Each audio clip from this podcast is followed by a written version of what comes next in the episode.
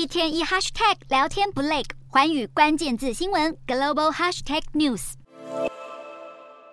连 NBA 迈阿密热火队球星吉米巴特勒都曾亲赴现场观赏的贵州村 BA，席卷中国各地，形成了一股民间篮球热。就连 CBA 前国手现职教练的杜锋都前往赛场共襄盛举。十三日晚间，贵州第二届美丽乡村篮球联赛黔东南赛区总决赛中，凯里队以六十五比五十一击败麻将队夺得赛区冠军。不过，据中国媒体报道，比赛过程出现了争议，外界质疑凯里队为了让上届冠军出局，在夺冠前一场小组赛中故意打假球，输给对手。此消息一出，粉丝大喊失望。官方也确实做出了裁罚的决定，以未尽全力的名义罚了凯里队三个一百二十。黔东南州文体广电旅游局回应，在凯里队内球员有伤连续出战的情况下，认为球队是运用战术而非打假球，将球队取消资格的话太过牵强。不过，球迷们也纷纷指出，希望大家可以在赛事中拥有专业的运动家精神，